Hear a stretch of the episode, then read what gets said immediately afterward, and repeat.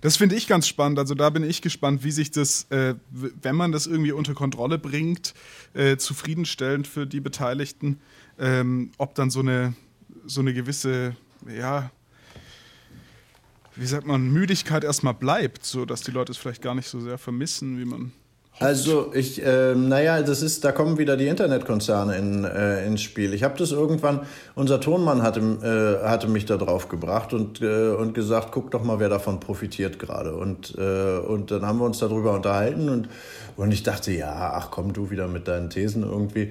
Und, äh, und dann habe ich mal, äh, habe ich das einfach mal alles nachgeschlagen. Äh, findet man ja alles, die, die Quartalszahlen und Halbjahreszahlen der großen, äh, der großen Internetunternehmen. und es ist wirklich beeindruckend.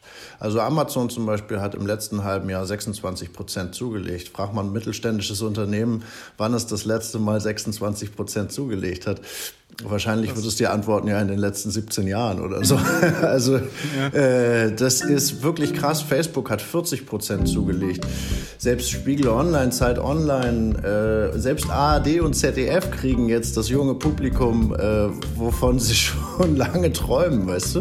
Äh, obwohl sie es ja gar nicht bräuchten, weil sie ja öffentlich-rechtliche sind, aber trotzdem schielen sie ja andauernd nach der Quote. Insofern ähm, ist das schon, das ist schon, das ist schon doll, was da passiert, ohne dass ich das jetzt jedem äh, von diesen Akteuren irgendwie äh, also ich will dann will da nicht jedem was unterstellen, aber den aber den Riesen, also den ganz großen Leuten, äh, die die an diese also die diese Inter Internetunternehmen führen irgendwie seit vielen Jahrzehnten, die genau wissen, was zu was führt und da schon sehr viele Beobachtungen machen konnten in den letzten Jahren und die es vor allem geschafft haben, äh, ums Steuern zahlen rumzukommen. Ja, also was, äh, das ist für mich wirklich so die große Frage, wenn, wenn Leute dazu imstande sind, das auszuhebeln, worauf wir uns im Sozialstaat oder in dieser Form von Demokratie, wie wir sie immer ähm, beschwören, äh, geeinigt haben, so als kleinstes, als kleinster gemeinsamer Nenner. Äh, wer Geld verdient, muss Steuern zahlen. Und zwar, wer Geld, viel Geld verdient, muss viel Steuern zahlen. Und dass sie das schaffen, das auszuhebeln, das hat dieser Piketty, dieser, äh, dieser äh, französische Wirtschaftsforscher, hat das letztens äh, auch im Deutschlandfunk gesagt. Ähm, wenn, wenn Jeff Bezos, Bill Gates äh, und Elon Musk äh, so Steuern gezahlt hätten, wie sie es gemusst hätten, dann hätten sie heute vielleicht ein bis zwei Milliarden, aber nicht 100.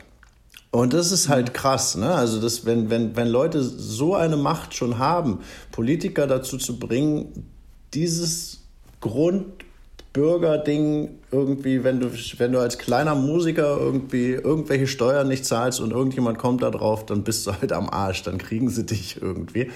Ähm, aber wenn du Amazon bist, hast du, hast du halt kein Problem. Und das finde ich, äh, finde ich schon heftig, weil man sich dann echt fragen muss, wenn sie das können, wo endet dann ihre Machtfülle irgendwie? Also wo, was können sie dann nicht?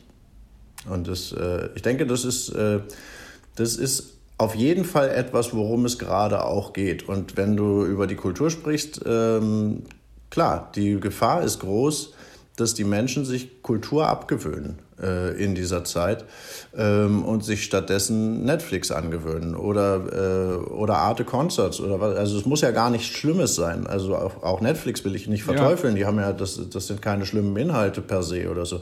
Ähm, und natürlich kann man sich auch mal ein Sting-Konzert bei, äh, bei Arte angucken, wenn es einen interessiert oder so. Ähm, aber ja, aber die Gefahr ist natürlich groß, dass das, dass das dann irgendwann einfach normal ist, dass man das so macht. Aber ich hoffe es nicht. Ich hoffe es nicht. Ja, Friedrich Merz, Friedrich Merz hat ja mehr Angst davor, dass man sich die Arbeit abgewöhnt. Ja. Ähm, das äh, habe ich auch neulich irgendwo gelesen. Friedrich Merz hätte aber auch kein Problem mit einem mit weiteren vier Jahren Präsident Trump. Also äh, was man von Friedrich ja, Merz halten muss. Ich finde ja wiederum, äh, genauso wie die Amerikaner Trump als Präsidenten verdient haben, damit, äh, damit dieses Land mal äh, die hässliche Fresse bekommt, die es schon auch irgendwie auf eine Art und Weise äh, verdient hat, so wie, wie, wie die, also ja, wie sie sich aufführen in der Welt sozusagen, äh, hätte die CDU ja Merz äh, als, als Parteivorsitzenden verdient. Weil dann ist es wenigstens wieder die ekelhafte Schweine-CDU, die, die ich aus meiner Kindheit kenne. Das kann ich einsortieren passieren. Weißt du, dann äh, da weiß ich, woran ich bin. Das ist in Ordnung irgendwie. Das heißt, es ist dir lieber als äh, Angela Merkel, die. Äh, Angela die Merkel ist, äh, macht, ist. Macht, macht, finde ich, ähm, viele Sachen ganz, äh, ganz in Ordnung, aber, ähm, aber sie nimmt Leuten die Themen weg, äh, die eigentlich denen gehören. Ähm, also, wer hätte zum Beispiel gedacht, dass, äh, dass Angela Merkel mal die Anti-Atomkraft-Kanzlerin wird? Ähm, das war nicht ihr Thema.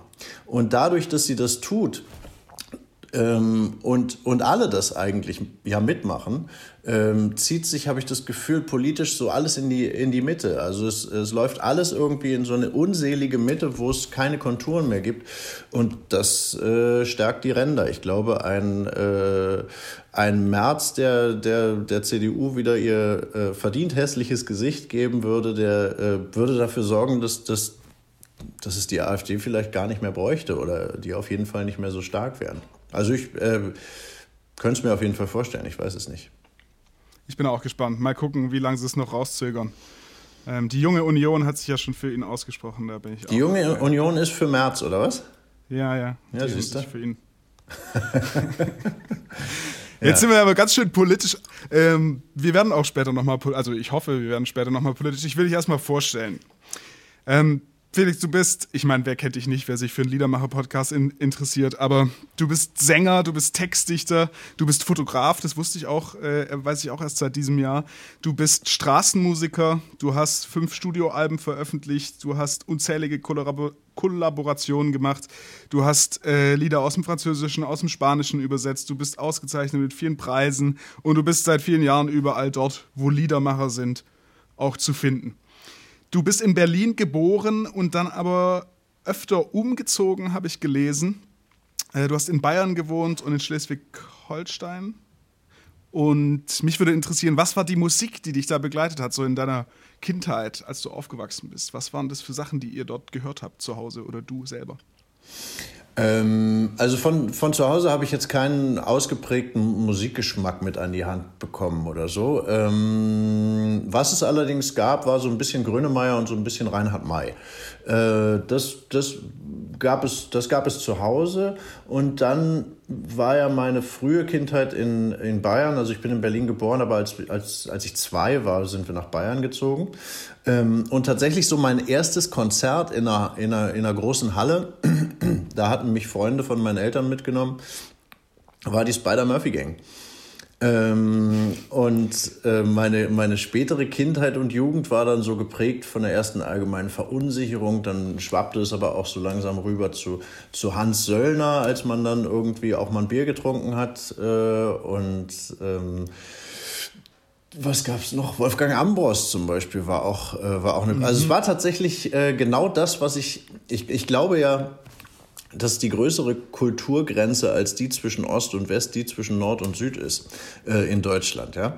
Und, äh, und das, das manifestiert sich tatsächlich auch an meinem Musikgeschmack in meiner Kindheit. Äh, da war, da, das war eigentlich alles, alles Süden. Also eher Österreich als, äh, als Hessen oder sowas, sage ich mal. Ja? Also eher, eher irgendwie noch weiter südlich orientiert als, als irgendwie Richtung Norden orientiert.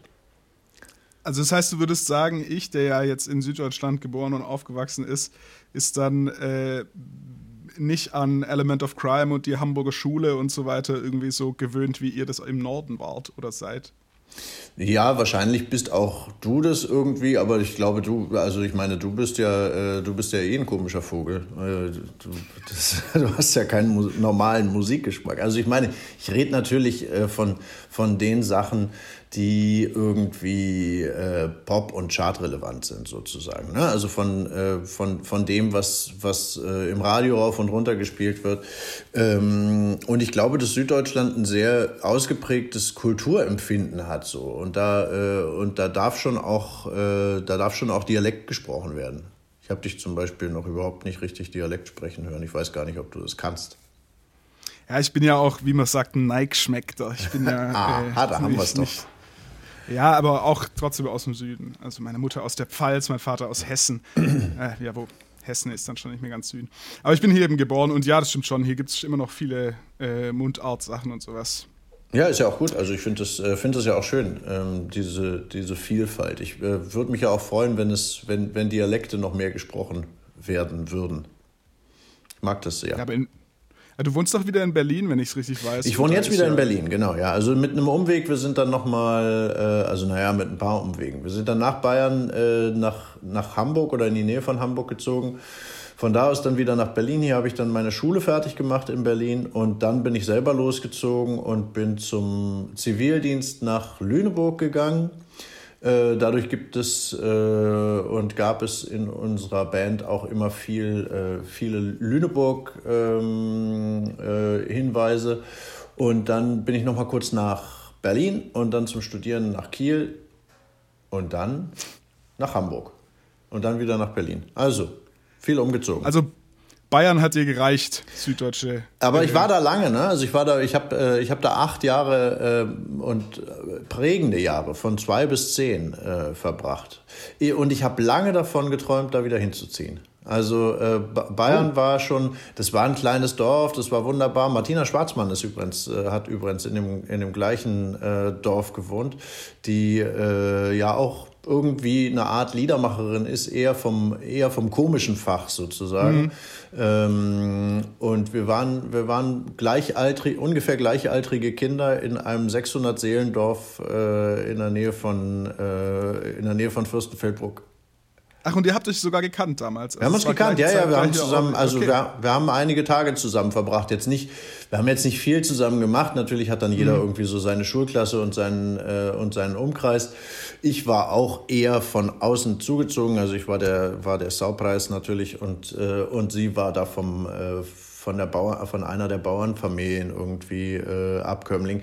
Da ist man natürlich irgendwie anders sozialisiert, aber dadurch, dass, dass sich das mit, äh, mit meinen Eltern schon auch irgendwie äh, vermischt hat und man die Leute, also man kannte, man kannte das Dorf dann schon auch ganz gut irgendwie. Ähm, wenn der Vater Fußball spielt, dann, äh, dann haut es schon auch in Bayern für den Preußen einigermaßen hin. Und äh, genau, so, äh, wir kannten uns auf jeden Fall. Und da sind wir dann irgendwann wieder darauf zurückgekommen. Sie ist ja in, also gerade in Bayern ist sie ja wahnsinnig viel berühmter äh, durch Otti Schlachthof und so weiter und so fort. Mhm. Äh, wirklich, die macht, die macht halt wirklich den, den Zirkus Krone irgendwie zweimal hintereinander voll, äh, wenn sie will. Und, ähm, und wir haben dann aber einmal im Vereinsheim vom Fußballverein von Über, Überacker äh, heißt das Dorf, äh, haben wir zusammen ein Konzert gemacht. Das hat eine Freundin von, von uns beiden oder beziehungsweise für sie ist es Familie, für mich eine Freundin, äh, hatte dieses Konzert organisiert. Das war sehr schön, war schön. ein sehr schöner Abend. Ja. Das heißt, ihr begegnet euch auch immer mal wieder und, und seid noch in Kontakt? Ähm, wir, wir, schreiben uns ab und zu, äh, aber also Bayern begegnet mir auf jeden Fall immer wieder. Das ist, äh, ich, ich möchte das in meinem Leben nicht missen. Also gerade auch Bayern und die, äh, und, und, und die nahen Alpen und, äh, und Österreich. Ich bin sehr gerne in Wien zum Beispiel. Ähm, also diese, dieses ganze Süd Süddeutsche und äh, alles, was Bayern und Österreich ist, äh, liebe ich sehr. Das hört man auch selten. Berliner, der nicht aufs ähm, Bayern-Bashing einsteigt. Wie äh, sieht das aus? Hast, hast, du damals schon Musik gemacht? Vielleicht mit zehn nicht, aber als ihr dann aus Bayern weggezogen seid, hattest du so eine, eine Schülerband schon oder sowas? Gab es sowas? Oder kam das alles erst später? Viel später. Ähm, das kam tatsächlich erst viel später und ich habe auch, ich bin auch überhaupt nicht musikalisch erzogen worden. Ich habe irgendwie, äh, ich denke mal, gerade mal drei Monate gebraucht, bis ich die Blockflöte in die Ecke geschmissen habe. Ähm, und das war es dann im Großen und Ganzen auch. Also ähm, es, gab keine, es gab keine Instrumentalisten in meiner Familie. Und äh, dadurch hat es nie eine besonders große Rolle gespielt. Und ich habe mich ähm, außer fürs Musik hören auch nie besonders für Musik interessiert. Ähm, und dann kam halt so diese Schülerbandzeit. Das war dann aber schon wieder in Berlin mit 15, 16 oder irgendwie mhm. sowas. Und ähm, da war dann aber auch relativ schnell klar, ja gut, wenn ihr schon irgendwie drei Akkorde auf der Gitarre äh, spielen könnt, ich kann das nicht, äh, dann singe ich halt. Also ich war immer der Sänger. Äh, ich war, äh, ich, ich bin, ich habe dann irgendwann mal ganz kurz versucht, ein paar Akkorde äh, auch zu spielen. Und dann gab es aber wieder irgendwie so viele Leute um mich rum, die das so gut konnten, äh, dass ich dachte, ach komm, konzentriere dich aufs Singen. Es, das muss reichen. ja, du bist ja auch immer mit, mit, mit echt äh, großartigen Musikern unterwegs. Da ist die Messlatte natürlich hoch. Aber vielleicht auch erst mittlerweile. Ne? Du hast dann trotzdem aber einen Weg irgendwie zur Kunst gemacht. Und zwar hast du Fotografie studiert. Ich habe das vorhin schon angesprochen. Äh, mir war das erst bewusst, oder mir ist das erst bewusst geworden, als wir uns dieses Jahr kennengelernt haben. Ähm, du rennst bei mir damit offene Türen ein. Ich arbeite selber auch als Fotograf. Wie, wie kam es dazu? Wie entscheidet man sich für ein Fotostudium? Ich wusste gar nicht, dass man das studieren kann, als ich in dem Alter war, wo ich mir überlegt habe, was ich studiere.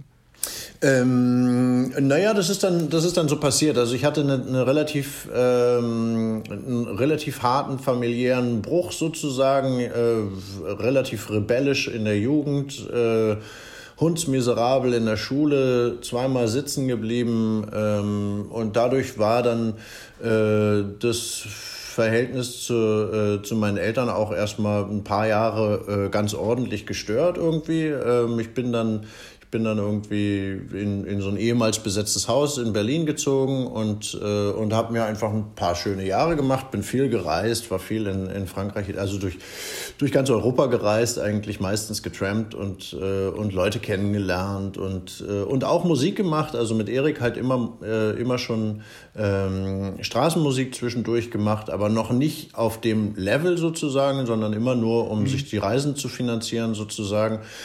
Und in diesem Haus, in dem ich wohnte, auch hier in Berlin, ähm, da war unter der Wohnung, die ich äh, für ganz wenig Geld äh, mieten konnte, inklusive Kohlen, hat das, glaube ich, 220 Mark gekostet damals, äh, äh, war ein riesiges Fotolabor. Und ähm, das hat mich ziemlich angefixt. Also da, ähm, da habe ich mich drum gekümmert und habe dann irgendwie ähm, das, das bisschen Geld, was ich verdient habe, ähm, mit Croissants. Wir hatten gerade einen französischen Bäcker kennengelernt, äh, der war mit nach Berlin gekommen und irgendwann äh, aus einer Laune heraus habe ich ihn gefragt, wie macht man eigentlich Croissants? Hat er gesagt, ja, kann ich dir zeigen, komm, wir gehen einkaufen.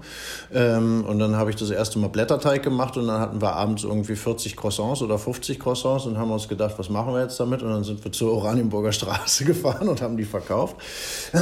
Und daraus wurde wurde eine gewisse Regelmäßigkeit und von der Kohle, die ich dann verdient habe, irgendwie in den nächsten zwei Jahren oder sowas, ähm, habe ich mir dann immer äh, Entwickler und Filme ähm, und Fotopapier und Fixierer und sowas gekauft. Ähm, und, äh, und das war damals so mein Leben. Und irgendwann dachte ich dann, naja gut, okay, vielleicht könnte man ja auch ein Studium doch mal machen. Und mit meinen, äh, also meine Eltern und ich, wir sind uns auch so langsam wieder, äh, haben wir Schritte aufeinander zugemacht. Ähm, natürlich träumen Eltern nicht davon, dass ihr äh, Kind als Straßenmusiker durch Europa reist. Das äh, kann man auch irgendwie nachvollziehen. Ähm, und genau, waren uns, waren uns so langsam wieder näher gekommen und dann äh, hatten sie mir gesagt, wenn, wenn du irgendwie in die Richtung was studieren würdest, also wir wären dann auch wieder, wir wären dann auch wieder parat. Also wir waren wirklich ein paar Jahre komplett getrennt und dann äh, kam es, kam es dazu, dass, dass sie mir das sozusagen angeboten haben. Äh, ja, und dann habe ich mich vorbereitet, habe Mappen um Mappen um Mappen gemacht irgendwie. Ähm, es war klar, dass es irgendwie Richtung Dokumentarfotografie gehen soll. Ähm, mit der Straßenmusik, die ich immer nebenher gemacht habe, hatte ich einen, hatte ich einen super äh, Studentenjob und wurde dann in Kiel genommen und habe in, hab in Kiel bei einem ganz tollen Professor angefangen zu studieren, Dirk Reinhardt. Ähm, der äh, leider in der Hälfte meines Studiums ähm, gestorben ist. Und äh, das hat dann auch, also es hat für mich zu sehr viel Ratlosigkeit geführt, was, was den Umgang mit der Fotografie angeht, sozusagen. Weil ich das, was er äh, verkörpert hat, die, diese Form von Fotograf, die wäre ich auch gerne geworden oder irgendwie sowas in der Richtung. Ähm, und tatsächlich muss man sagen, diese Art von Fotograf, die gibt es heute nicht mehr. Also die gibt es schon lange nicht mehr eigentlich. Und der Professor, der dann stattdessen kam, es gab an der Kieler äh, Kunsthochschule nur, nur einen Fotoprofessor, der hat das sehr deutlich gemacht. Also der kam da rein und, äh, und wollte äh, den Leuten was über den Markt von heute erzählen. Ganz realistisch. Mhm. Ähm, und das war aber nicht das, was ich hören wollte. Und wir sind nie so richtig zusammengekommen deswegen auch. Ich wollte immer irgendwie äh, was machen, was es, was es gar nicht mehr gab. Ähm, also zum Beispiel Flaneur sein. Äh, das fand ich eine ganz, äh, ganz schöne Sache, ohne, ohne dass ich mir das jemals vorgenommen hätte oder, oder sowas. Aber, ähm, aber nachdem wir dann irgendwie mit in der Fototheorie sozusagen die richtigen Bücher gelesen hatte, war mir klar, ja, du bist wahrscheinlich sowas wie ein Flaneur. Und, äh, und dieser Professor glaubte daran aber nicht, dass es sowas noch gibt. Ähm, genau. Und dann habe ich. Willst du mir. Ja, ich, ich, ich will auch. Willst du mir erklären, was ein Flaneur ist? Ach, ein Flaneur ist jemand, der sich, äh, der, der, sich Zeit äh, nimmt für den Tag und, äh, und, und guckt, was ihm so begegnet. Und das kann ich wirklich, ähm, das kann ich wirklich sehr, sehr gut, muss ich sagen. Ähm, wenn man sich für sowas auf die Schulter klopft, ist es, glaube ich, nicht so schlimm. Ähm, also ich, ich, äh, ich kann ganz gut das Leben so nehmen, wie es wie es kommt. Und, äh, und ich liebe es, durch, durch Städte äh, zu spazieren, die ich noch nicht kenne. Und äh, und mir passieren dann Sachen und wenn sie mir nicht passieren, dann, ähm, dann mache ich was, dass sie mir passieren. Wenn ich irgendwie die Idee habe, dass ich diese Landschaft jetzt gerne mal von der, äh, von der Dachterrasse aus sehen würde, dann äh, klingel ich irgendwo und äh, wenn ich die Sprache nicht richtig spreche, irgendwie schaffe ich das dann. Und irgendwie komme ich dann auf diese Dachterrasse und, äh, und kann mir dann von der Stelle äh, aus die Stadt von oben ansehen. Und, ähm, und das ist für mich ein Flaneur, der irgendwie... Ähm, der durch die Welt spaziert und, äh, und, und beobachtet und daraus irgendwie für sich ähm, Mehrwert schafft sozusagen. Ne? Und, ähm, und das ist im Endeffekt genau das, was ich in der Fotografie gemacht habe. Und das ist im Endeffekt, und jetzt kommen wir vielleicht so langsam äh, zu, den, zu den Liedern, äh, ist auch das, was ich, was ich als Liedermacher irgendwie, glaube ich, ganz, äh, ganz gut kann und was vielleicht die Texte ausmacht. Ähm, dass das irgendwie äh, nach Beobachtung klingt, was, also dass es irgendwie nach, nach der Welt da draußen klingt und man das irgendwie verstehen kann, ähm, auch wenn das meine Wahrnehmung ist, aber irgendwie kann das auch jeder auf sich selber und auf sein eigenes Leben beziehen. So, das ist, äh, das ist vielleicht das, warum ich dann zum Texten gekommen bin und mich da mittlerweile auch äh, ungefähr genauso wohlfühle wie, wie in der Fotografie. Vielleicht sogar noch ein bisschen wohler, weil man, weil es noch leichter fällt, ähm, Sachen zu machen, die, die es nicht gibt. Also man kann Schritte gehen, die, also wie eine Animation zum Beispiel, ja. Also man kann, mhm. man kann einen Film drehen, aber dann gibt es halt irgendwelche Sachen, die, die sind halt nicht möglich, die findet man nicht einfach so. Ähm, und die kann man aber in den Text halt auch noch mit einflechten. Und das ist, äh, das ist sehr schön. Ein Journalist hat das mal dokumentarische Popmusik äh, genannt, was wir machen. Und das, äh, das fand ich sehr passend.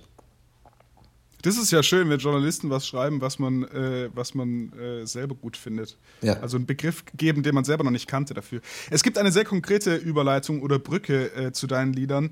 Du hast ein Album rausgebracht, ich glaube, es war dein vorletztes, heißt Menschen des 21. Jahrhunderts.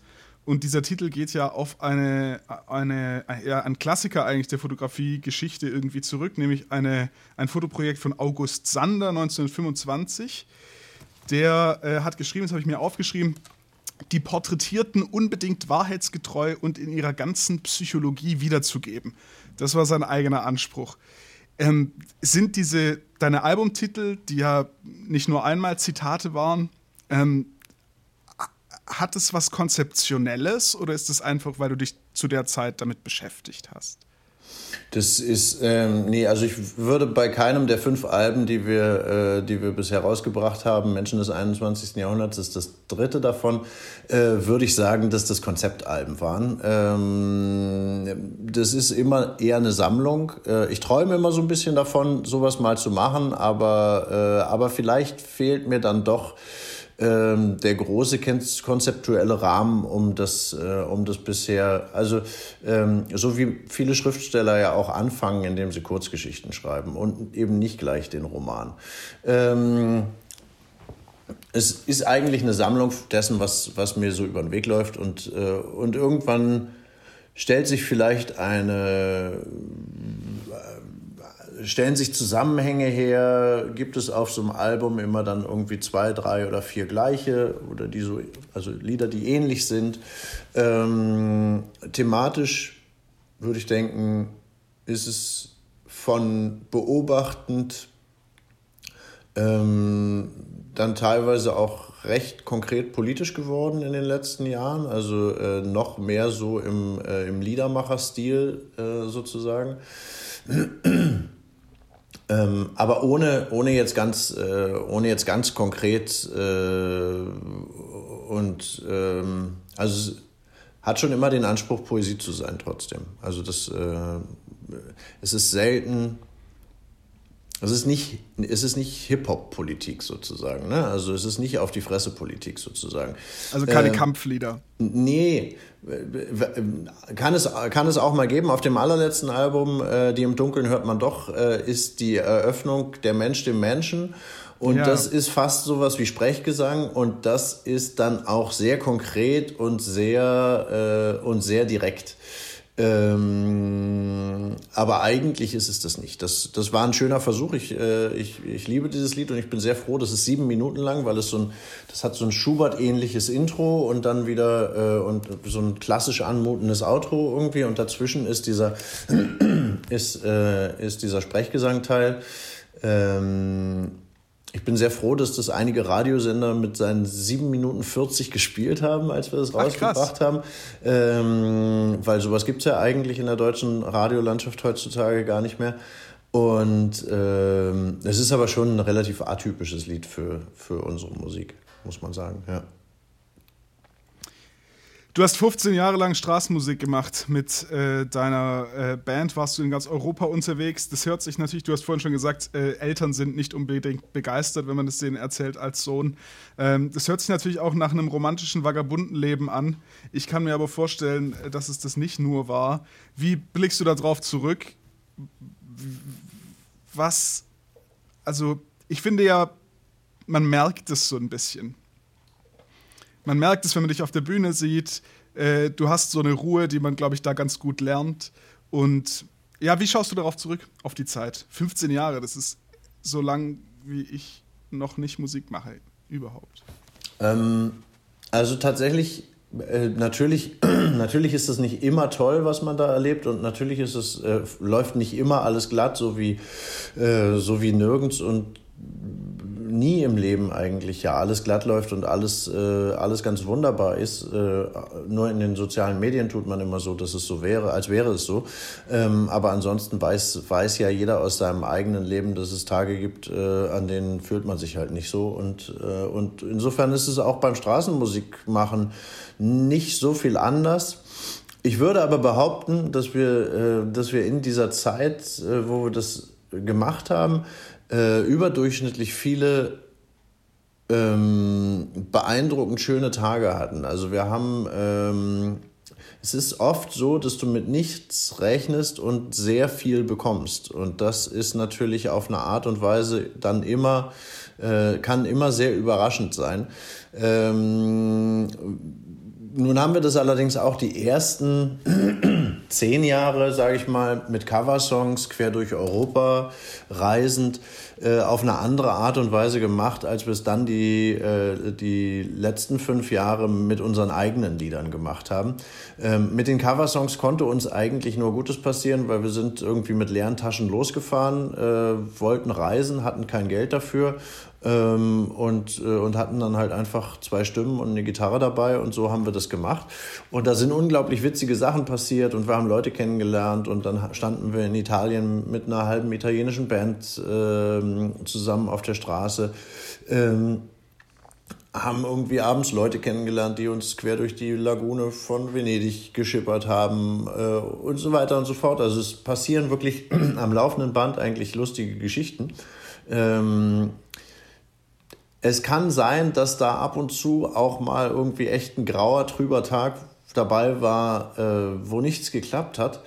Aber es überwiegt doch das Gefühl, dass das alles, äh, dass es alles ziemlich, ziemlich gut gelaufen ist und wir, und wir da echt eine, einfach, ja, einfach eine gute, also mehr, mehr bekommen haben, als wir, als wir immer dachten irgendwie. Und das, äh, das ist schon sehr schön und diese Unabhängigkeit zu spüren, war damals sehr wichtig. Also sowieso natürlich muss man sagen, eine Zeit, in der alle Grenzen, die es bis dahin irgendwie noch gab, gefühlt von uns abfielen. Ja, also die, äh, ich habe vorhin über den Mauerfall schon kurz gesprochen, dass das ein, äh, ein großer gesellschaftlicher Umbruch war, der dann auch wieder zu was genutzt wurde, was für die Menschen wahrscheinlich am Ende nicht gut ist. Aber in allererster Linie und gerade als wir äh, als wir zu der Zeit gelebt haben, war es natürlich was, was, äh, wo sich Grenzen aufgetan haben, wo man, also wo, wo sich Grenzen aufgemacht haben und wo man, äh, wo man mehr Möglichkeiten hatte als vorher, wo einen keiner gefragt hat, warum wollt, wollt ihr über diese Grenze, was wollt ihr in diesem Land? wo man kein Geld mehr wechseln musste, wo man, äh, wo man einfach dahin gehen konnte.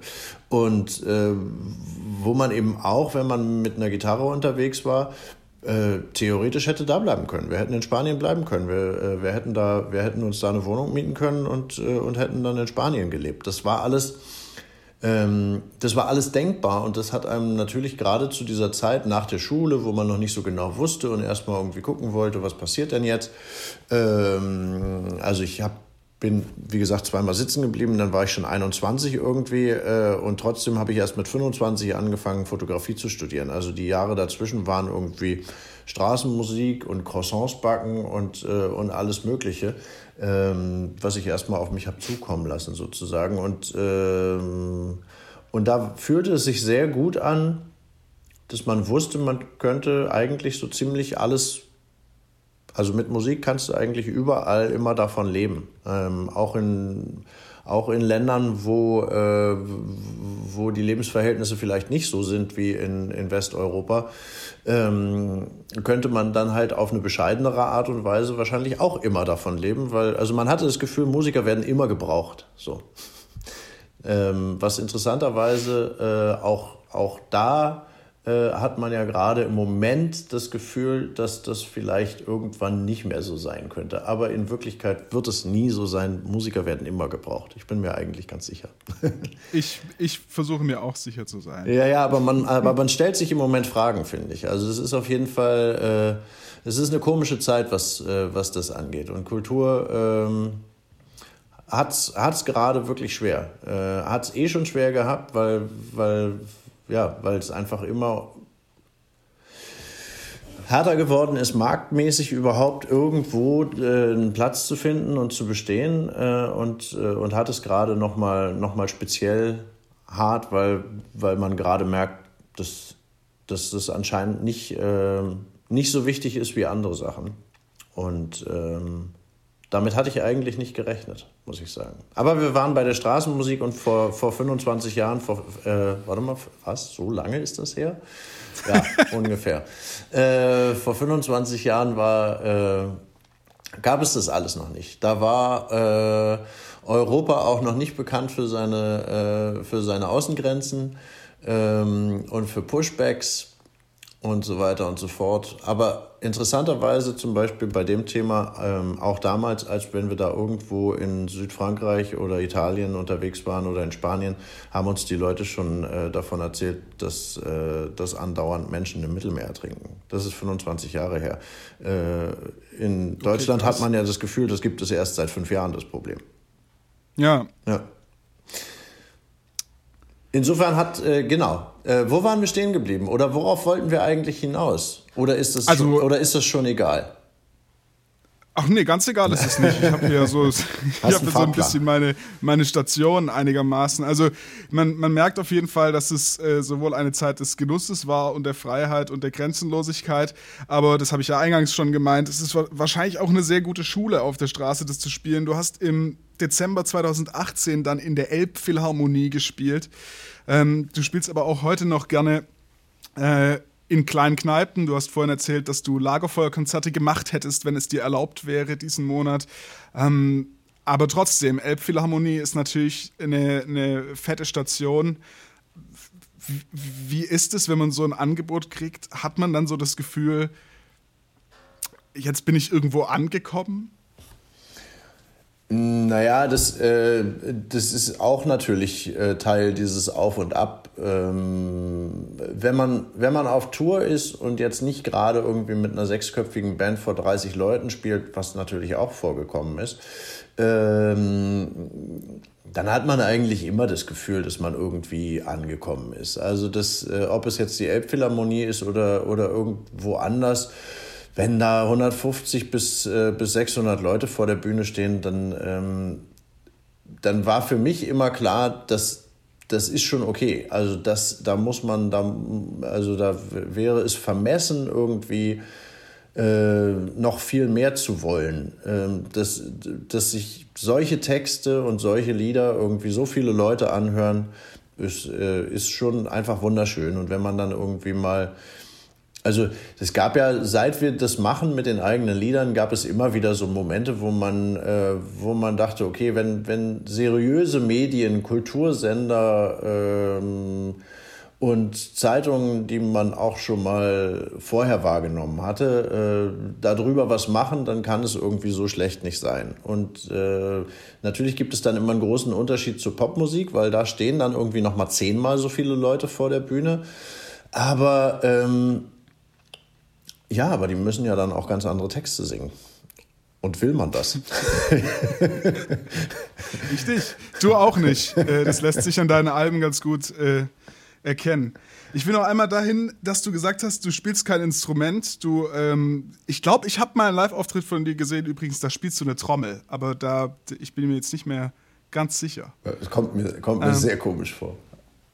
Aber du, ich, ich, weiß es nicht. Nee, doch. Also eigentlich kann ich, kann ich mir recht sicher sein, dass das nicht möglich ist. Aber egal. Ähm, Aber dennoch, die Stimme ist ja auch ein Instrument. Ja. Ähm, hast du, äh, wie, wie ist das bei dir? Hast du eine Melodie im Kopf und machst dann einen Text oder ist das andersrum? Es ist beides. Also es äh, ist am Anfang äh, bei den ersten Alben war es meistens eher äh, eine Melodie im Kopf und, äh, und ein Text oder erst der Text, dann die Melodie. Das ist sowas, was sich so parallel entwickelt. Also wenn, wenn das die Richtung ist, dann ist es was, was sich parallel entwickelt. Man hat, äh, man hat einen kleinen fetzen Text, ähm, der passt dann zu einer kleinen Melodie. Dann hat man die Melodie und kann anhand der Melodie, die relativ simpel sein muss, natürlich, ähm, äh, kann man dann die anderen Strophen noch schreiben, weil man einfach ein Schema hat ohne dass man Silben zählen muss oder irgendwie gucken muss, dass das, das alles ausrechnen muss, sozusagen, äh, hat man einfach ein, eine kleine Melodie, die gibt einem ein Gefühl äh, fürs Versmaß und, äh, und so weiter. Ähm, und, äh, und das ist ein recht gängiger Weg, das passiert relativ häufig. Ich bin immer wieder erstaunt, wie sehr dann die Gesangsmelodie ähm, am Ende, wenn das Lied fertig ist, tatsächlich noch so ist, wie ich sie mir am Anfang mal ausgedacht habe. Weil, weil man mhm. hat schon natürlich im Prozess, wenn dann die Band dazukommt, hat man immer das Gefühl, dass, oh, das wurde jetzt alles äh, 13 Mal gequirlt und äh, wieder auseinandergenommen, neu zusammengesetzt. Und oft bleibt dann aber doch diese Essenz dieser ersten Gesangsmelodie bleibt dann irgendwie doch äh, hängen. Ähm, wenn es anders läuft, dann schreibt die Band äh, oder einer aus der Band äh, ein Lied und schickt mir das. Ähm, das kann gleich ein ganzes Lied sein mit, ähm, mit A, B, A, B und einem C-Teil und dann noch einem Doppelrefrain. Ähm, ist aber oft auch was ganz Einfaches. Erstmal nur eine Strophe oder erstmal nur ein Refrain oder sowas. Also das, äh, das gibt da alles Mögliche. Und das gibt es auch von, von allen Beteiligten, äh, die, die in der Band sind, äh, gab, es, gab es schon irgendwie Input, dass, äh, dass daraus dann was entwickelt wurde. Und dann und schreibe das heißt, ich dazu. das ist natürlich für mich schwieriger sozusagen. Ne? Also äh, dann, dann muss ich halt irgendwie ja. gucken. Ähm, also damit laufe ich dann meistens eine Weile rum. Und, äh, und irgendwann, ich habe jetzt zum Beispiel zu einem Lied äh, äh einen Text geschrieben, den hatte mir Claudius, der Bassist, aus unserer Band vor acht Jahren oder sowas geschickt. Ich glaube, er wusste selber schon nicht mehr, dass es dieses Stück noch gibt. Ähm, und das war jetzt aber plötzlich soweit irgendwie. Ich habe mir das angehört und wusste sofort, äh, ja, jetzt kann ich. Äh, er hatte das damals schon geschrieben, hier so die und die Richtung könnte ich mir vorstellen und das habe ich mir habe ich mir angehört jetzt nochmal und äh, und wusste plötzlich, ja funktioniert jetzt, haut jetzt hin, kann ich jetzt schreiben. Und dann habe ich den runtergeschrieben und ja. Das habe ich tatsächlich von, von einigen Kolleginnen und Kollegen jetzt gehört, dass das passiert. Und es gibt mir, muss ich ganz ehrlich sagen, so ein bisschen eine Ruhe, weil man ja oft so hat, dieses Ich komme nicht weiter da dran. Und dann einfach mal zu hören, dass sowas gut auch mal fünf, acht Jahre dauern kann, ähm, ist auf jeden Fall eine sehr wichtige Erkenntnis. Auf jeden Fall. Es gab Lieder, die ich beim dritten Album irgendwie äh, angefangen habe.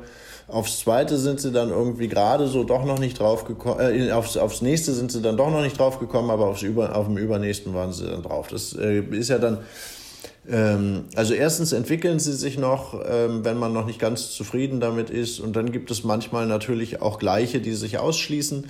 Ähm, äh, also es gab zum Beispiel bei dem Menschen des 21. Jahrhunderts Album äh, war das Schlaflied, was dann auf Fast euch ein Herz, also auf dem vierten Album drauf war, äh, war schon fertig und wäre auch so weit gewesen, dass ich es draufgenommen hätte. Dann hatte ich aber eine Jacques Brel-Übersetzung geschrieben, ähm, äh, Übersetzung von dem Lied Il Neige sur Liège. Sowohl, mhm. die, sowohl die Band als auch äh, der Produzent haben es gehasst, aber ich wollte es unbedingt machen. Äh, es hat den ulkigen Titel Der Schnee fällt auf Krefeld und ist halt ganz, also ist genauso langsam und leise wie ein Schlaflied. Und beide Lieder, Schlaflied und dieses Stück, konnten einfach nicht drauf. Und das eine war aber schon ein bisschen fertiger und deswegen ist das dann drauf gekommen. Insofern, das, äh, das schleppt man manchmal eine ganze Weile mit sich rum. Das ist aber auch okay. Die werden nicht schlecht, die Lieder. Mir ist, glaube ich, dieser, dieser, die, der, dieser Binnenreim gerade zum ersten Mal aufgefallen, obwohl ich das Lied natürlich kenne und schon oft den Titel auch gelesen habe, aber erst als du es ausgesprochen hast. Ja, hm. und deswegen genau dieser Binnenreim, den fanden, äh, den fanden alle äh, unglaub unglaublich schrecklich. Ich fand's, ähm, ich fand's wahnsinnig witzig. Ich wollte, ich, also ich, tatsächlich war da so ein bisschen der Ansatz, nachdem ich schon einige Franzosen übersetzt hatte, dachte ich, äh, also einer, also der, für mich der größte oder für mich beim, beim in die französische Musik reinkommen war, war das größte Jacques Brel irgendwie, weil ich immer das ja. Gefühl hatte, dass er mit der Sprache so unglaublich meisterlich umgeht und eben auch immer Binnenreime kann. Also, äh, wenn, wenn, wenn er, äh, äh, ein, eine Sache auf fünf Sachen reimen kann, ähm, dann macht er es lieber, als dass es sich nur einmal reimt. Ähm, ähm, und das, das finde ich immer schön, weil es, weil es so, das hat so, das twistet so hin und her und, äh, und, und das, man kriegt fast Knoten im Kopf, weil man denkt, nee, jetzt nicht, ach und ja, stimmt, und in die Richtung ist es auch noch möglich zu drehen. Das, äh, das ist unheimlich toll. Und ich fand, äh, der Schneefeld auf Krefeld, ähm, war dann einfach irgendwann, war irgendwann der Titel da, weil ich tatsächlich von Frankreich kommend an Liège vorbeigefahren bin und dann kam irgendwie als übernächstes Autobahnschild äh, äh, Krefeld und dann, äh, und dann hatte ich plötzlich den Reim äh, zu fassen und konnte dann endlich diese Strophe oder dieses wunderschöne Bild machen, weil das, das finde ich das zentrale Ding an diesem Lied äh, der Moment, wo im Lied man nicht mehr weiß, ob es jetzt der Schnee ist, der auf Krefeld fällt oder ob es Krefeld ist, das in den Himmel schneit. Und ich konnte mir immer so schön vorstellen, was für eine Art von Schneefall das ist, wo man irgendwann das Gefühl hat, es dreht sich jetzt gerade um. Weißt du, was ich meine? Also wo man irgendwann das Gefühl hat, es ist äh, diese Bewegung ist so gleichmäßig und fast hypnotisch. Beim, äh, beim Autofahren hat man das oft, wenn es, ah, ja, wenn es schneit. So dicke Flocken schneit. Auch, genau, ja. genau. Dass man wirklich so, dass man wirklich in so eine, äh, in so eine halbe Hypnose reinkommt irgendwie. Und, äh, und ich mochte dieses, dieses Bild einfach unglaublich gerne, dass man nicht mehr weiß, ob jetzt der Schnee fällt, der Schnee fällt auf Krefeld oder ob es Schnee, äh, oder ob es Krefeld ist, das in den Himmel schneit. Ja, das äh, kann man sich tatsächlich ganz gut bildlich vorstellen. Also wenn es so dicke Flocken schneit und man auch nicht mehr die Bewegung richtig nachvollziehen kann, weil es zu viele sind. Genau. Und so. Das ist so ein bisschen wie so ein Bild von MC Escher oder sowas. Das, äh, das ist so, das, äh, und das fand ich toll, dass, das, dass er das schafft, dieses Bild aus Worten zu machen irgendwie. Also dass das nicht, äh, dass es nicht ein, ein ein Bild ist mit einem abgefahrenen 3D-Effekt drin, wo, äh, wo du, wo, also was irgendwie so das Auge betrügt, so, sondern dass das, äh, dass das in einem Satz funktioniert. Das, äh, das war mir sehr, war mir irgendwie ein Bedürfnis da, das zu übersetzen. Hast du die ganzen Sprachen eigentlich unterwegs gelernt, aus denen du übersetzt? Ich kann gar nicht so viele Sprachen. Also ich kann Französisch ganz gut, aber ich merke auch äh, immer wieder, dass ich es eigentlich, äh, dass es wirklich auch nur so ein Straßenköter Französisch ist, was ich kann. Ich kann ganz gut quatschen und, äh, und wenn ich einigermaßen drin bin, dann, äh, dann klingt es auch ganz in Ordnung. Äh, so gut, dass ich irgendwann mal für einen Belgier gehalten wurde. Das hat mir gereicht. Da habe ich dann auch nicht mehr, äh, mehr Ehrgeiz hatte ich dann auch nicht. Das ist schon für, äh, in Frank innerhalb von Frankreich ist es schon ein hohes Lob, äh, wenn du für einen Belgier gehalten wirst. Und ansonsten hätte ich immer gerne Italienisch gekonnt, äh, kann ich aber nicht. Ähm, äh, könnte es aber, glaube ich, wenn ich es könnte, könnte ich es auch sehr gut aussprechen. Also es würde mir sehr viel Spaß machen. Es ist wirklich, das ist eine Traumsprache, aber ich bin leider kein, ich kann nicht besonders gut lernen sozusagen. Ich müsste in Italien leben, dann, äh, dann würde ich auch anfangen zu sprechen. So war es ja. mit dem Französischen auch. Ähm, naja, und Englisch bin ich jetzt auch nicht. Also ich könnte mir zum Beispiel ähm, die, äh, die US-Wahl äh, nicht im amerikanischen Fernsehen angucken. Ich glaube, da könnte ich, könnte ich nur ungefähr die Hälfte folgen. Also würde ich mal denken so. Okay. Hm. Okay, aber du hast doch auch spanische Lieder übersetzt und dann hast du einfach, du wolltest wissen, worum es in dem Lied geht, hast es dir irgendwie äh, zusammen übersetzt und dann gesagt, es ist ja so eine schöne Geschichte, ich mache da jetzt einen deutschen Text. Hm, warte mal, habe ich spanische Lieder übersetzt? Ich bin mir gerade gar, nicht, gar nicht hier sicher. Ist die Corrida? Nee, die Corrida ist ein französisches Lied. Ah, okay, ja, das wusste ich gar nicht. Das ist von Francis Cabrel, der, der wohnt quasi, also der ist, glaube ich, sogar Bürgermeister in einem kleinen Dorf an der, äh, nahe der spanischen Grenze. Daher ist das Thema äh, Stierkampf für ihn ein Thema. Ähm, aber dieses Stück ist, äh, ist eines der berühmtesten Lieder Frankreichs, würde ich sagen. Also die Corrida, ähm, dieses Stierkampflied, das kennt in, äh, in Frankreich, ich würde sagen, auch heute noch jedes Kind. So. Also weil das läuft da im, das läuft da im Supermarkt und, äh, und ist wirklich einfach ein, ein, sehr, sehr, das ist so der, der große Liederkanon. Da ist so, äh, ich würde mal sagen, so wie äh, über den Wolken oder vielleicht noch, oder vielleicht sogar noch ein bisschen bekannter. Also das hat man auf jeden Fall schon mal gehört, wenn man Franzose ist. Ähm, was ich toll finde, ähm, also daran äh, habe ich schon ab und zu den Unterschied zwischen, zwischen der französischen und der deutschen ähm, Musiklandschaft äh, versucht klarzumachen, mir selber und anderen. Ähm, weil es geht ja, es ist ja relativ um die Ecke gedacht. Ne? Es ist ja das, äh, das ist ja ein Stierkampf aus Sicht des Stieres erzählt.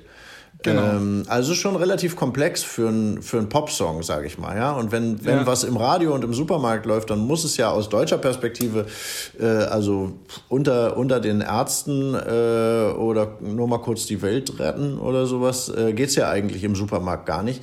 Und die Franzosen haben aber irgendwie so eine Musiklandschaft oder Musikkultur, dass sowas um die Ecke gedacht ist, da trotzdem im Supermarkt laufen kann. Und das äh, fand ich, das fand ich immer sehr, sehr schön im, im Unterschied zu, zu der deutschen Musikkultur. So. Wobei ich hier merke, dass jetzt also das Musikprogramm bei mir äh, im Supermarkt um die Ecke äh, ist deutlich besser geworden in den letzten Jahren. Das freut mich. Welche, welche Kette? Ach nee, das darf, dürfen wir nicht sagen. Äh, weiß ich gar nicht. Ja. Äh, nee, aber Egal. es ist auf aber jeden Fall ähm, kein Discounter. Das ist schön. Du hast relativ viele Übersetzungen geschrieben. Du äh, bist auch ganz interessiert an allerlei Länderliedern. Ähm, eine Sache, die mich immer sehr interessiert, weil das ja so eine, eine Heimat ist, aus der ich so ein bisschen komme. Jetzt nicht das äh, klassische Volkslied, aber das Volkslied eigentlich schon. Was passiert denn, wenn ich das Wort Volkslied sage? Was, was, an was musst du denn da denken? Äh, an Sophie Hunger. Ähm, äh, die hat ein Lied ist das, ist das 1984, heißt es, glaube ich, kann das sein? Ähm, es gibt ein Lied von Sophie Hunger äh, und da kommt äh, die Zeile drin vor und die wird oft wiederholt. Bitte sing mir ein Volkslied. Ähm, ich finde äh, find das, find das gut. Also ich meine, unter Volkslied Schubert würde mir da zum Beispiel auch in den Sinn kommen. Ähm, ich äh, kann dem was abgewinnen, glaube ich. Natürlich, ja. also natürlich steckt da auch das, das Lied Volk, äh, das Wort Volk drin. Das ist, äh, das macht es einem dann wieder ein bisschen schwierig aus heutiger Sicht, aber das ist, glaube ich, auch nur äh, unsere verkorkste Geschichte, mit der wir halt irgendwie immer umgehen müssen, äh, die einem das schwierig macht. Also ich habe ja dieses Jahr mit einem Dänen zusammen ein Lied über die dänisch-deutsche Grenze geschrieben und, äh, und mit Grenze sagt man natürlich auch immer irgendwie Nation äh, und mit Nation auch immer irgendwie Nationalismus und es ist schon witzig, wie ein äh, wie ein Däne da einfach überhaupt keine Berührungsängste mit hat ähm, ja. und, äh, und bei einem dänischen Geburtstag einfach die, äh, die dänische Fahne überall ist irgendwie. Ähm, nur weil der Geburtstag habende zufällig Däne ist irgendwie. Es wäre undenkbar, das werden, äh, das werden bei uns irgendwie naja, es wäre schon irgendwie komisch, wenn man, wenn man mit, mit, einer, mit deutschen Fahnen irgendwie einen Geburtstag äh, begehen würde oder so. Allerdings. Ähm, insofern äh, ist, ja, klar, Volkslied, Volkswagen, äh, klingt alles irgendwie, äh, klingt halt irgendwie alles nach Volk und Führer, aber, äh, aber im Endeffekt ist äh, sind es auch Sachen, die man, die man den Nazis, glaube ich, auch ab, abnehmen muss wieder. nicht um, um, um ihnen das Leben zu erleichtern, sondern um zu sagen, hey, das gehört gehört äh, uns wahrscheinlich viel mehr als euch. Ich habe irgendwann mal ja. ein Plakat gemacht, ähm, was ähm, in meinem Umfeld sehr schlecht angekommen ist mit einer Frakturschrift. Äh, Frakturschriften habe ich, im, äh, hab ich im Studium kennengelernt. Als ich Fotografie studiert habe, musste ich mich auch mit Typografie beschäftigen. Ähm, und ich habe Frakturschriften immer geliebt, weil sie, weil sie einfach, die sind sehr schnörkelig und romantisch und, äh, und toll. Ich mag das sehr gerne. Und, äh, und nun bin ich ja auch irgendwie zum Teil in Bayern groß geworden und jeder zweite, jede zweite Gaststätte hat irgendwie eine Frakturschrift drin. Und wenn du dir die deutsche Bierlandschaft anguckst, sowieso überall sind Frakturschriften und keiner hat eigentlich jemals ein Problem damit. Als ich das äh, Landstraßenmusik Felix Meyer äh, irgendwie dann auf mein Plakat gemacht habe, fanden das plötzlich alle schlimm. Und ich musste mich mit diesem Thema Frakturschriften beschäftigen, weil plötzlich Leute behaupteten, das wäre ja eine Nazi-Schrift irgendwie oder das würde irgendwie so komische Gefühle auslösen oder sowas. Und dann habe ich mich damit befasst und tatsächlich ist es so, dass, äh, dass, dass Hitler diese Schriften irgendwie äh, 42 verboten hat äh, und zwar hat er sie als Judenlettern be, äh, beschimpft, äh, weil angeblich das irgendwie mal ein Jude oder eine dieser Schriften von, von, äh, von einem jüdischen Schrift Schneider oder Schriftentwickler irgendwie ge gemacht wurde. Und das ist natürlich irgendwie eine 500 Jahre alte Tradition und, äh, und hat mit den Nazis überhaupt nichts zu tun. Die waren noch gar nicht erfunden. Ich habe nach diesem Volksliedbegriff äh, natürlich mit einem mit Ziel gefragt. Ich habe nämlich eine These und zwar äh, merke ich das zumindest hier und wir haben ja schon äh, festgestellt, dass sich der süddeutsche und der norddeutsche Kulturraum sehr äh, unterscheidet.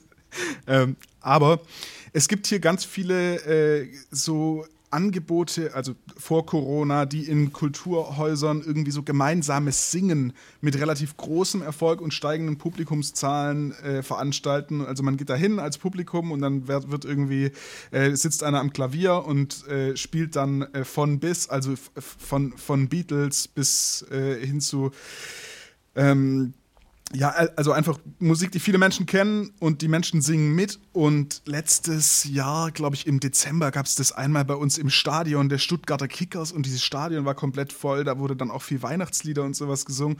Und ich habe so ein bisschen das Gefühl, wenn ich darüber nachdenke, weil ich das auch immer merke, wenn ich irgendwo außerhalb jetzt der sowieso Liedermacher-Szene einfach mit der Gitarre unterwegs bin, dass es irgendwie schon so eine, so, eine, so, so, eine Lücke zu füllen gibt, da die vielleicht, wenn du von Frankreich erzählst, wo die ganzen äh, Lieder, die ja im Grunde auch nichts anderes sind als Volkslieder, äh, im Radio, im Supermarkt laufen. Ähm, irgendwie ist mir das in letzter Zeit aufgefallen, dass das so an ganz vielen Stellen wieder erblüht und wieder vielleicht äh, als Schöpfer solcher Lieder ähm, gerade auch ganz gut daran sind, welche zu machen. Auf jeden Fall ist es gut, welche zu machen in dieser Tradition. Ich denke, es wird unterschiedliche Traditionen geben. Ähm, und es wird natürlich aber auch eine Art von Liedern geben, die, äh, die eben das Gegenteil von zeitlos sind, ähm, sondern die so sehr mit der Zeit verhaftet sind, dass man sie in fünf oder zehn Jahren dann hoffentlich nicht mehr ertragen kann. Also ich äh, würde mich auf jeden Fall schwer damit tun, wenn künftige Generationen noch singen würden, ein Hoch auf uns und unser Leben. Ähm, also erstens, weil ich es ja. vom ersten Moment, wo ich es gehört habe, an zynisch fand, aber, ähm, aber auch, weil ich denke, es ist einfach, es gehört in eine bestimmte Zeit ähm, und, dann, äh, und dann ist es hoffentlich irgendwann, äh, fegt, es, fegt es die Zeit auch wieder weg. Das passiert ja glücklicherweise tatsächlich meistens. Ja. Also gerade bei Sachen, die, äh, die einer gewissen Mode unterworfen sind. Und ich denke mal, die, äh, die Art von Musik, die wir machen, ist ja schon äh, auf eine Art und Weise auf Zeitlosigkeit angelegt. Natürlich ist sie auch nicht zeitlos und, und da kommen Motive drin vor, die irgendwie dann schon äh, relativ klar in, in diese Zeit äh, gehören werden, auch, ähm, auch wenn man sie in 20 Jahren hört. Aber, ähm, aber es, ist, es hängt ja nicht so viel von Sounds und irgendwelchen Arten und Weisen mit, mit der Stimme umzugehen äh, und sowas ab, wie es, wie es jetzt gerade bei Popmusik passiert irgendwie. Das ist zumindest der Anspruch, der äh, ein, ein hehrer ist. Das ist natürlich dem, dem man, dass man immer anstrebt, irgendwie zu versuchen, es.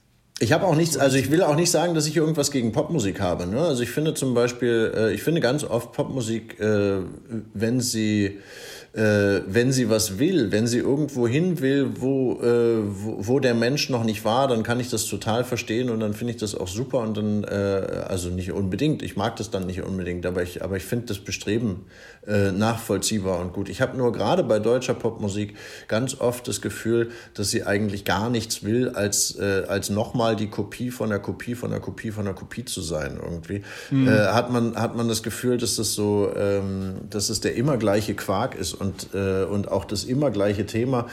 Äh, entweder fehlt sie ihm oder er fehlt ihr und, ähm, und wenn nicht, dann ist es äh, ein ganz artverwandtes Thema.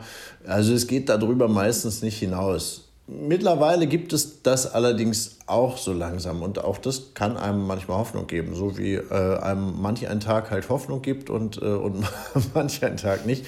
Ähm, gibt es das auch tatsächlich manchmal in der, in der Popmusik? Es gibt oder, oder andersrum, vielleicht werden äh, inzwischen langsam auch wieder Leute Popmusik, die eigentlich eher Liedermacher äh, sind oder, oder wie auch immer man ja. das nennt.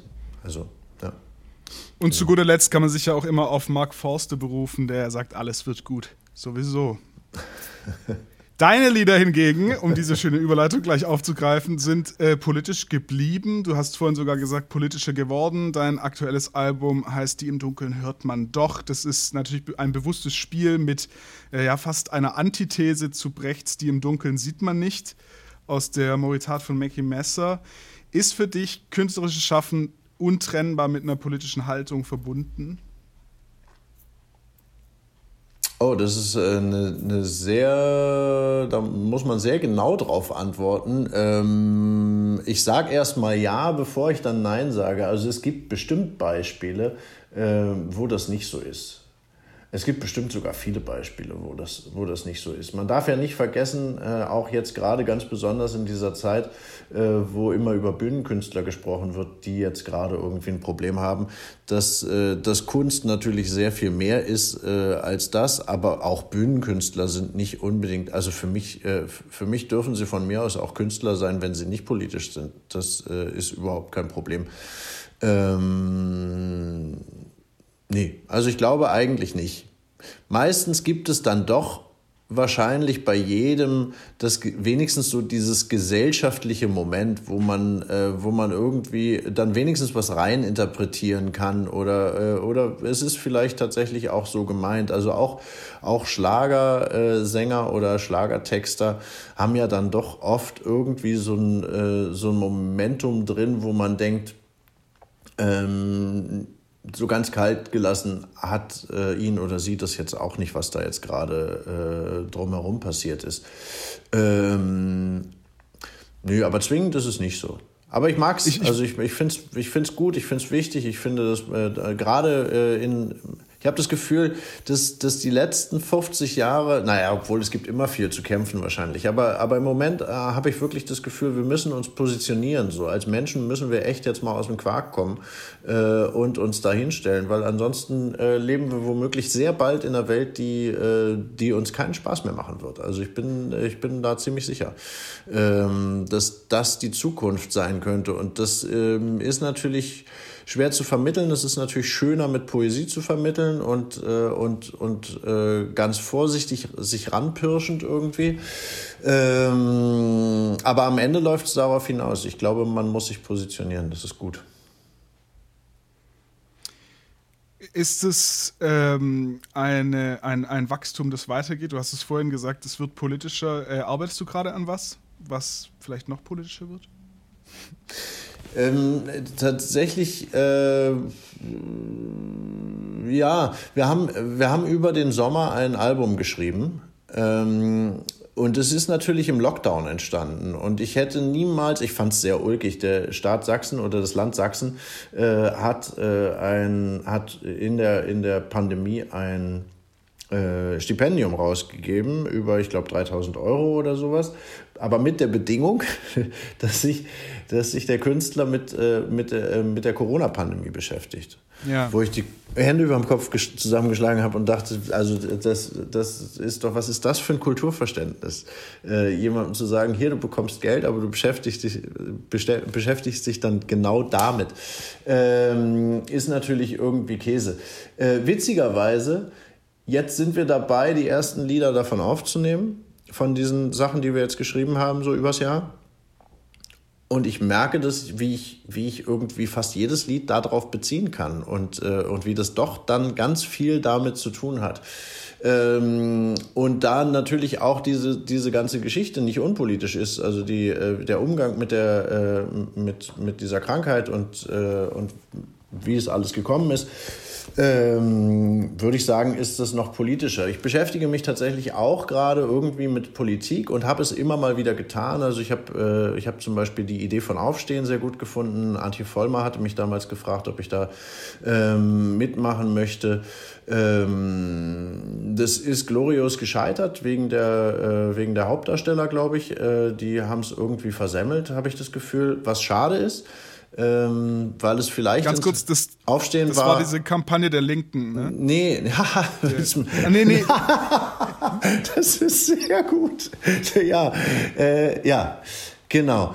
Ähm, nee, so könnte man Sarah Wagenknechts Kampagne war das. Ne? Nee, das war nicht Wagenknechts. Kampagne. Das war eine, also es, es schimpfte sich Bewegung und äh, und gleichzeitig gab es in Frankreich die Gelbwesten ähm, und äh, und ich dachte, hier, da kann man sich angucken, wie Bewegung geht. Die passiert nämlich einfach, die bewegt sich einfach und das äh, und Aufstehen war als Bewegung gedacht und wollte eigentlich das linke Parteienspektrum, also die Grünen, die SPD und äh, und die Linken wollte es zusammenführen, dass dass, dass, dass die darüber so langsam mal nachdenken, ob nicht vielleicht so eine Koalition möglich wäre.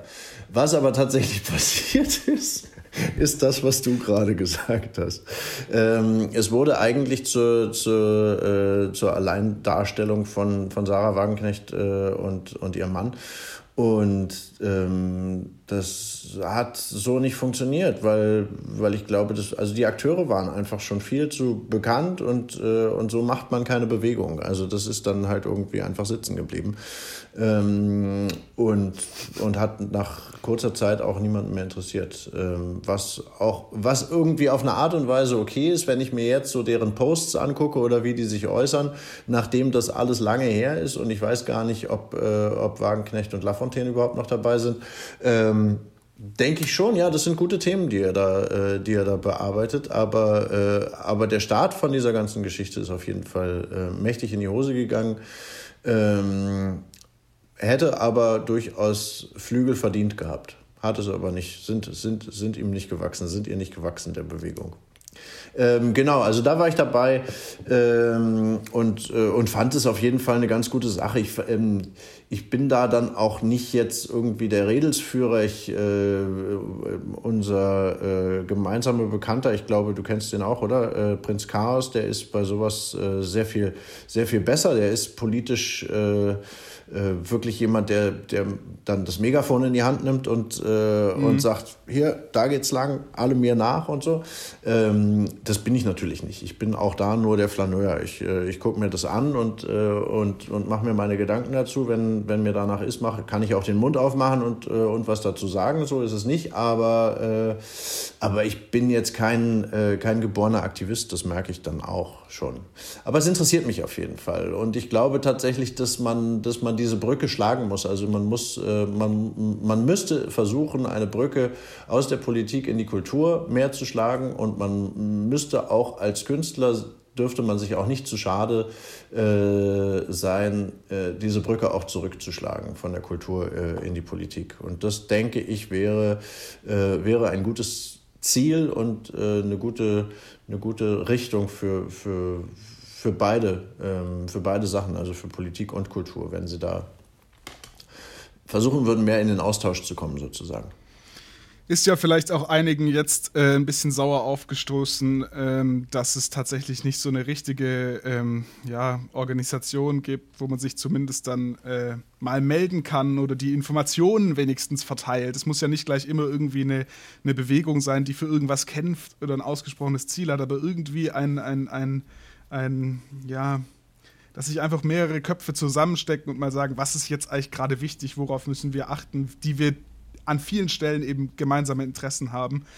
Da ist es ja dann auch gar nicht so wichtig, wo man jetzt tatsächlich im politischen Spektrum steht. Aber sowas wäre, glaube ich, auf jeden Fall sinnvoll. Aber das heißt, wir können äh, uns auf ein Album freuen von euch, dir ähm, irgendwann. Also es wird, äh, es wird bald wieder ein Album geben. Wir arbeiten schon dran, aber es äh, wird bestimmt noch eine Weile dauern. Man muss, äh, man muss ja wirklich, um, umso länger ich jetzt Alben mache, das ist jetzt zehn Jahre her, dass wir das erste gemacht haben. Damals konnte man noch, äh, noch CDs verkaufen.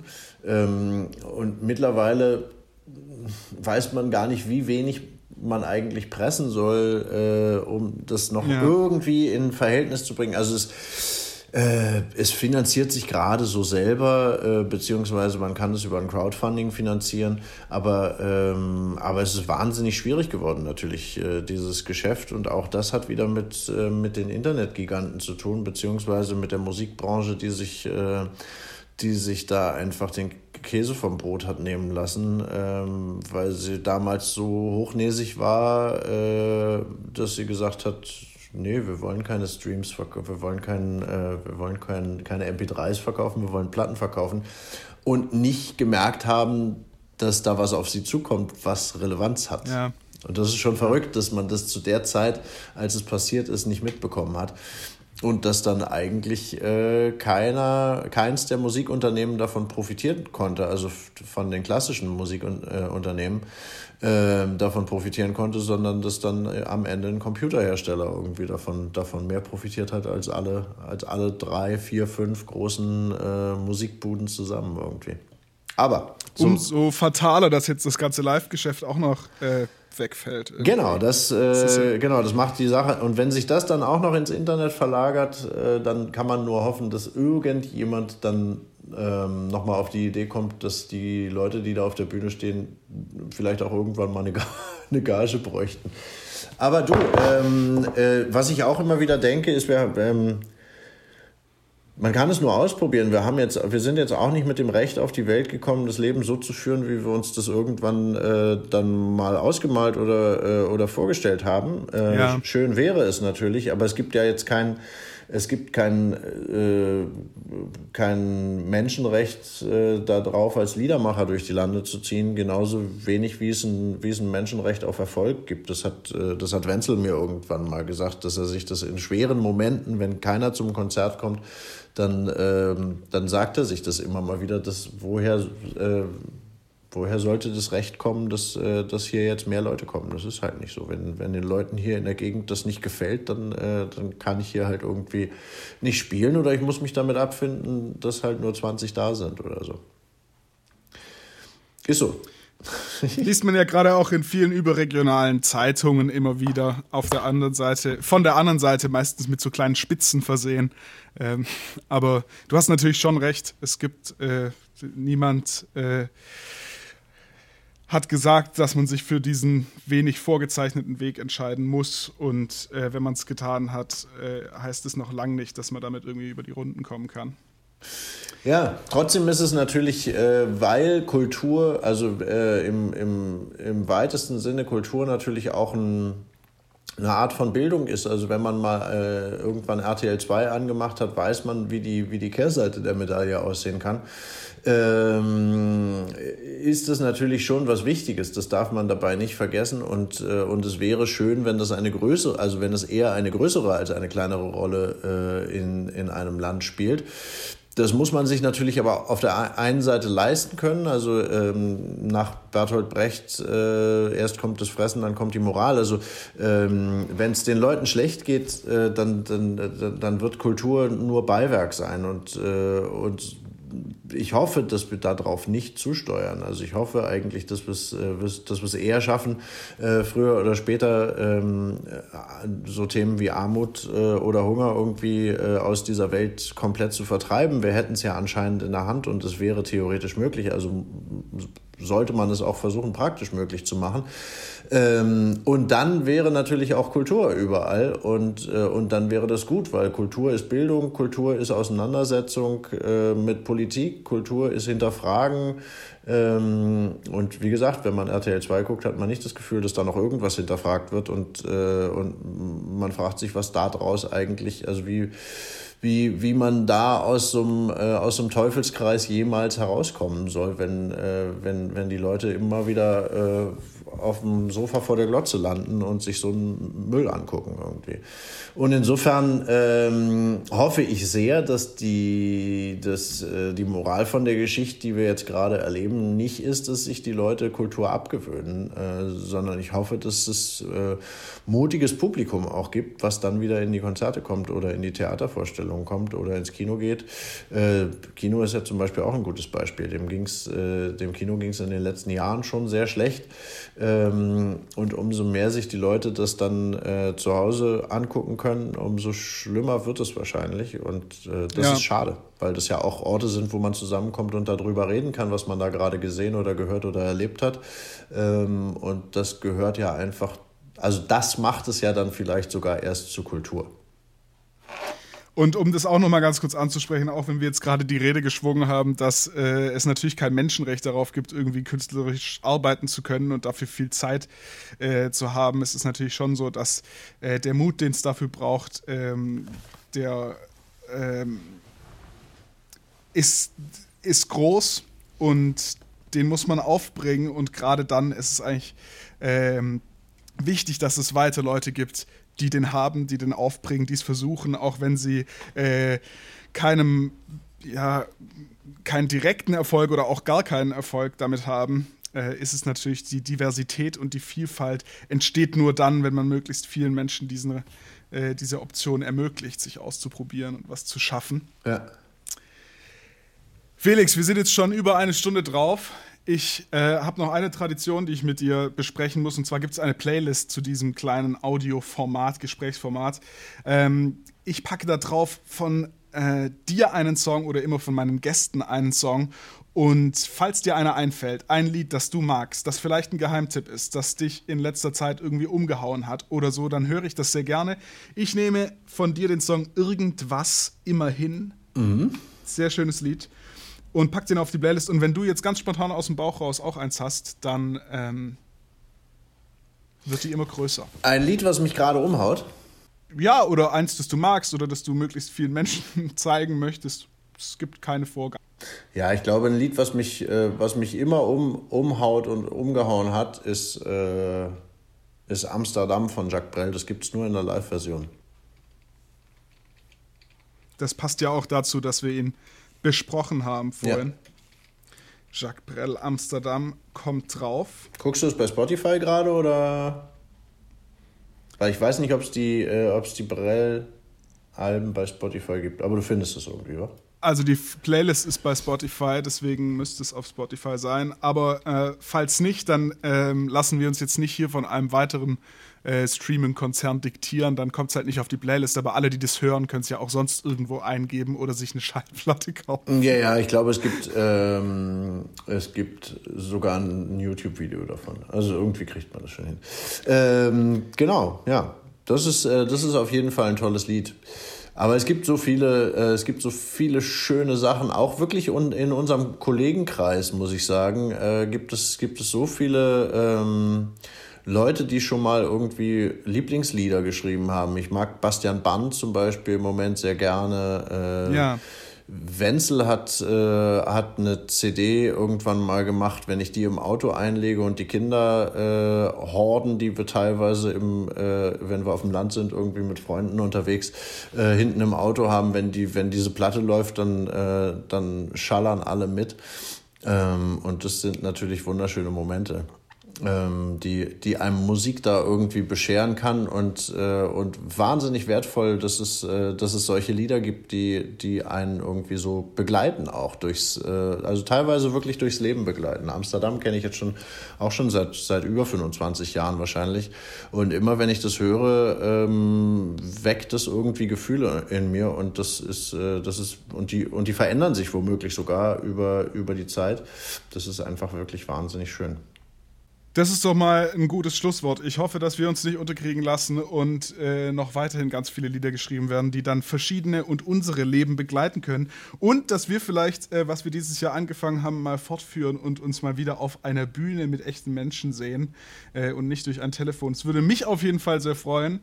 Ähm, Felix, vielen Dank, dass du dir die Zeit genommen hast. Ähm, auch wenn das diesen November wahrscheinlich nicht so schwer war und dass du so ein guter Gesprächspartner bist. Man muss äh, kleine Fragen stellen und kriegt jede Menge Antworten. Und das ist sehr schön. Denn Dankeschön, Tobias.